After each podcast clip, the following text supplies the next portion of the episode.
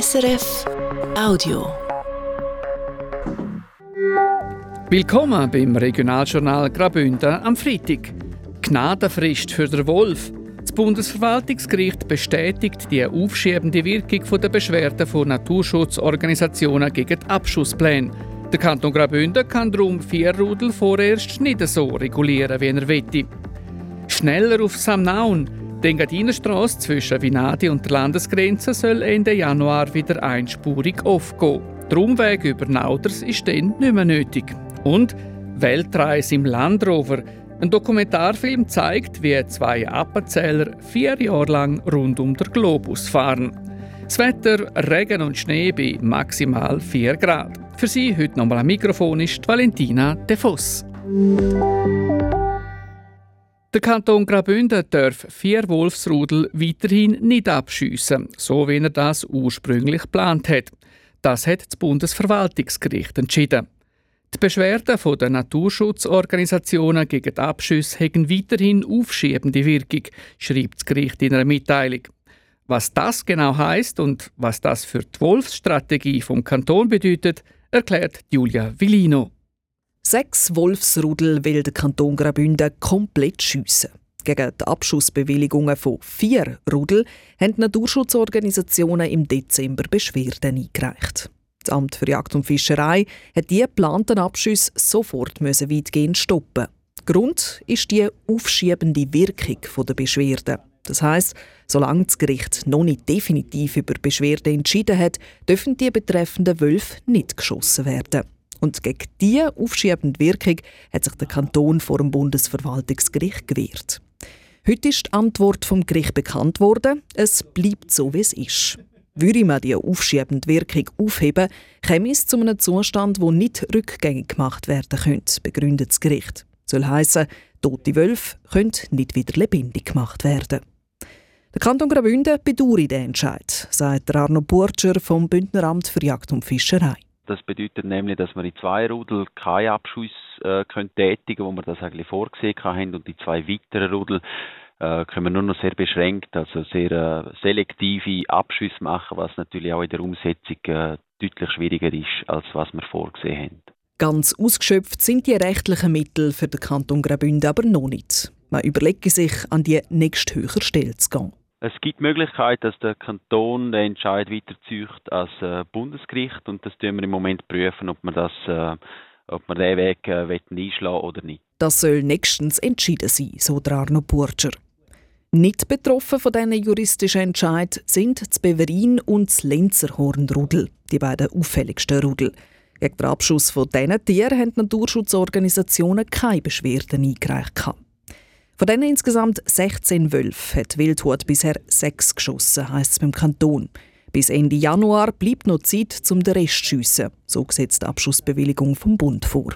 Wir haben in diesen beiden Rudeln nach wie vor äh, die Wildhut im Gebiet, wo ähm, mit großem Einsatz probiert jetzt die Rudel entnahmen, also die beiden Rudel vollständig zu entnehmen und sind auch zuversichtlich, dass da weitere Abschüsse gelingen werden. Aber eine Prognose lässt sich auch, auch jetzt noch nicht stellen, weil wir einfach abhängig sind von Faktoren, die wir nicht beeinflussen können, wie zum Beispiel äh, Schneelage und einfach das Verhalten auch der Wölfe.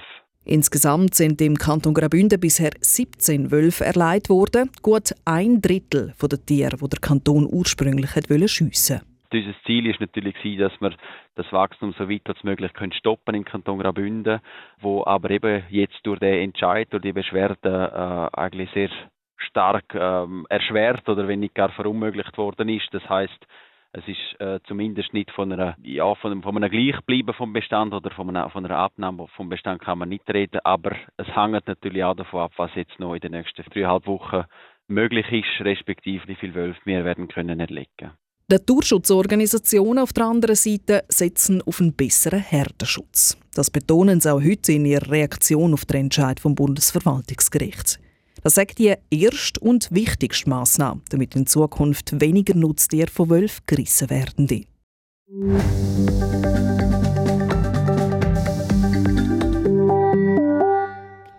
Wer mit dem Auto vom Unterengadin her Richtung Samnaun will, muss ab Ende Januar nicht mehr den Umweg über Nauders nehmen.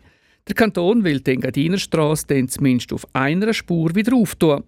Kurz vor Weihnachten hat es auf dem Abschnitt zwischen Vinadi und der Landesgrenze einen Felssturz gegeben. Wie der Kanton mitteilt, haben die Räumungsequipe schon über 3'500 Tonnen Stein und Gröll abtransportiert. Das Tiefbauamt hat auch angefangen, zum den Hang zu sichern. Bis Ende Januar soll eine provisorische Fahrspur stehen, damit auf dem Abschnitt wieder Auto fahren können. Das ist aber nur möglich, wenn auch das Wetter mitspielt. Es darf nicht zu viel schneien, aber auch nicht zu warm sein.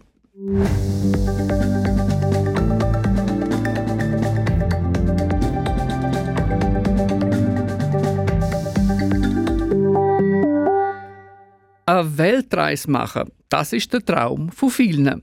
Heutzutage ist das mit günstigen Flügen, Internet und Google Maps sogar ganz spontan möglich.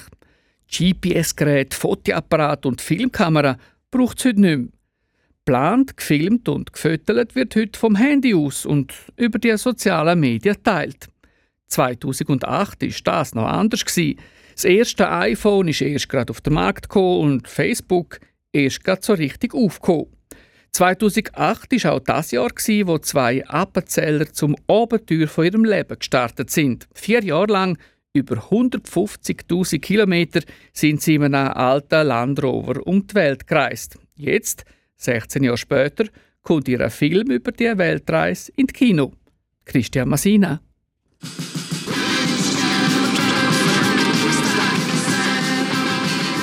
So punkig wie die Musik zum Film sind die beiden Hauptprotagonisten vom Film in ihren Jugendjahren auch selber gesehen. Die beiden Appenzeller Samuel Wiesopt und Philipp Büchel. Mal mit farbigen Haaren, auch mal mit einem Irokes, mit Lederjacke und Nietengürtel sind sie auch immer wieder mal an Punkkonzert gegangen. Kennengelernt haben sie sich in der Lehre, schon dort mal mit dem grossen Ziel, irgendwann zusammen die Welt zu entdecken, die grosse Freiheit und das grosse Abenteuer zu erleben. Die Geschichte davon erzählt jetzt der Film Once Around the World. Ein Roadmovie, ein Reisebericht von ihrer vierjährigen Weltreise. Tagebuch Nummer 1. Am 8. Januar fuhren wir auf dem Landsgemeindeplatz in Appenzell ab. Aus der kleinen Schweiz ging es hinein in die große Welt. Hier ist auch vor ein paar Tagen. Im Kino Sinetreff schauen die beiden Hauptdarsteller ein letztes Mal zusammen mit dem Regisseur den Film, der bald in die Kinos kommt. Hühnerhaut haben sie heute, wenn sie die bis zu 16 Jahre alten Videoaufnahmen auf der Leinwand sehen, sagen Philipp Büchel und Samuel Wieshaupt, mittlerweile beide 40 und Familienväter. Nach so langer Zeit das alles wieder ein bisschen zu sehen und aufzurollen lassen, ja, hat einem schon zu Tränen gerührt. Ja. Ich kenne das Material, es gefilmt, der Philipp nie Reise erlebt, aber die, die ganze Sache mal auf 90 Minuten aber zu komprimieren, das ist schon noch brutal. Du denkst, wow, ist schon noch einiges, was da passiert ist. Der Film ist eine Art Reisetagebuch, wie es heutzutage mit Instagram und YouTube vielleicht noch mal allzu außergewöhnlich wäre. Aber spulen wir zurück ins Jahr 2006. Nach der Lehre haben die beiden jede freie Minute am alten Land Rover umgeschraubt, ihrem späteren Begleiten auf ihrer Weltreise. Wasserdicht mit Seilwänden ausgestattet und so farbig angemalt wie früher ein Tor, sind sie ihrem Gefährt den 2008 vom Landsgemeinsplatz Zappenzell aufgebrochen. Zuerst in Süden, via Österreich, Italien, auf Nordafrika, den Osten, Zentralasien, Indien, Südostasien, Indonesien, dann auf Australien, den Nord-, Mittel- und Südamerika. Verteilt über vier Jahre 150.000 Kilometer, meistens abseits von grossen Strassen in abgelegenen Gebieten unterwegs. Wie der Film zeigt, sind sie dabei auch immer wieder im Schlamm und Dreck festgesteckt. Im Film tönt da dann so.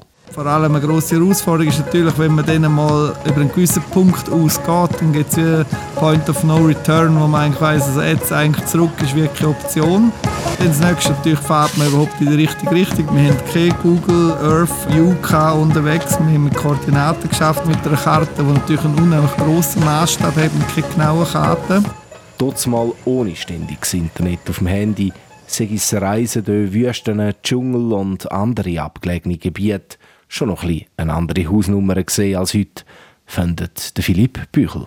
Heutzutage ist es sicher auf vielen Seiten einfacher, so etwas zu machen, so ein Projekt.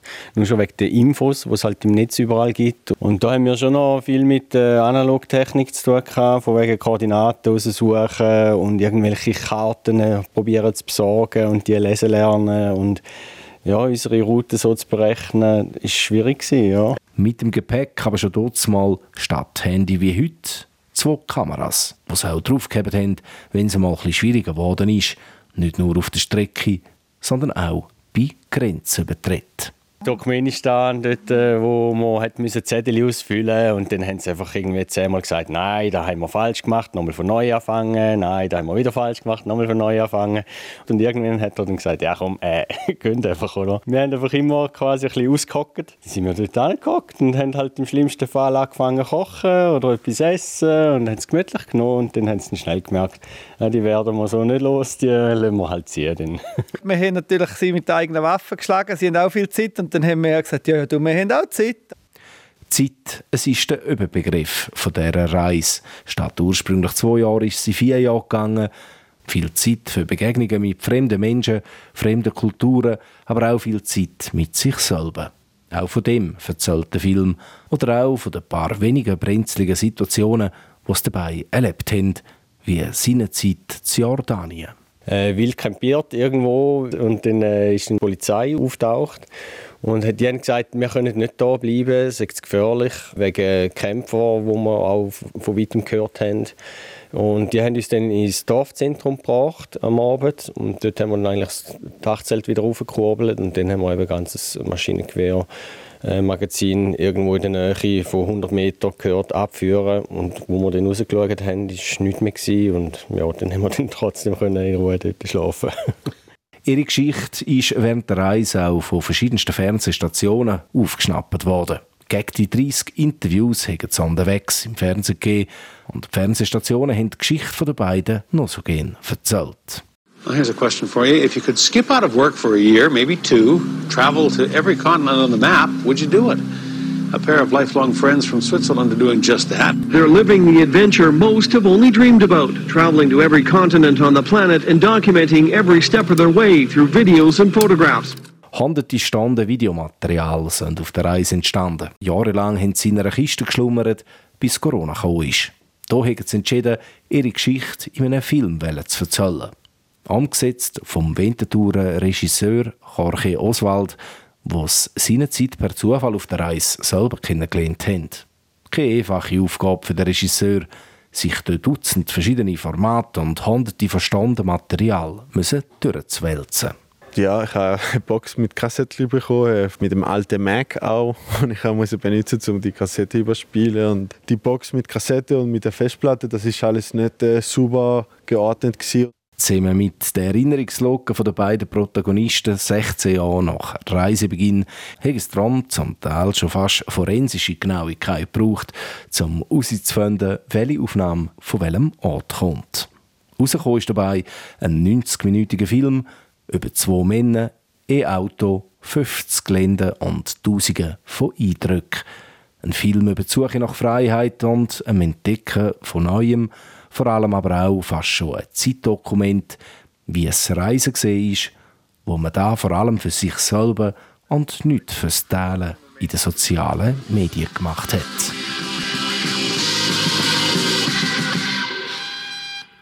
Sie hören das Regionaljournal Graubünden auf SRF 1. Es ist fünf Minuten vor sechs, Zeit fürs Wetter. Wie das morgen wird, weiss heute der Lucian Schmassmann. In der Nacht auf morgen ist in den Bündner Bergen immer wieder am Schneien, vor allem im Oberengadin. Da gibt es dann bis morgen Morgen gut und gerne mal 15 bis lokal sogar 30 cm Neuschnee. Auch am Wochenende bleibt es dann im Kanton Graubünden bewölkt und vor allem in Nordbünden ist immer wieder mal nass. Dort gibt es auf den Bergen oben gut und gerne mal so 20 bis lokal sogar 40 cm Neuschnee. Im Mittel- und Südbünden schneit es zwar auch ab und zu, aber die Mengen die sind deutlich geringer. Und gerade im Chur-Rheintal, gibt es den Morgen durch den Tag doch auch mal ein paar Regentropfen oder Schneeregen. Dann kommt auf den Sonntag die Schneefrequenz aber wieder bis ganz runter. Aber wahrscheinlich längt es dann dort nicht mehr viel mehr als noch für ein Schäumchen Neuschnee. Temperaturen sind in Chur morgen bei 4 Grad, am Sonntag ist es dann 1-2 Grad kühler. Meldungen vom Tag. Der Kanton Graubünden darf vier Wolfsrudel weiterhin nicht abschiessen, so wie er das ursprünglich geplant hat. Das hat das Bundesverwaltungsgericht entschieden. Die Beschwerden der Naturschutzorganisationen gegen die Abschüsse haben weiterhin aufschiebende Wirkung, schreibt das Gericht in einer Mitteilung. Wer mit dem Auto vom Unterengadin her Richtung Samnaun will, muss ab Ende Januar nicht mehr den Umweg über Nauders nehmen. Der Kanton will die Engadinerstrasse dann zumindest auf einer Spur wieder auftun. Kurz vor Weihnachten hat es auf dem Abschnitt zwischen Vinadi und der Landesgrenze einen Felssturz gegeben. So viel Regionaljournal Graubünden für diese Woche. Im Internet finden Sie uns rund um die Uhr unter srf.ch-audio. Verantwortlich und am Mikrofon war Valentina De Voss. Ein hübscher Dreikönigstag und Henzis Pazifik. Das war ein Podcast von SRF.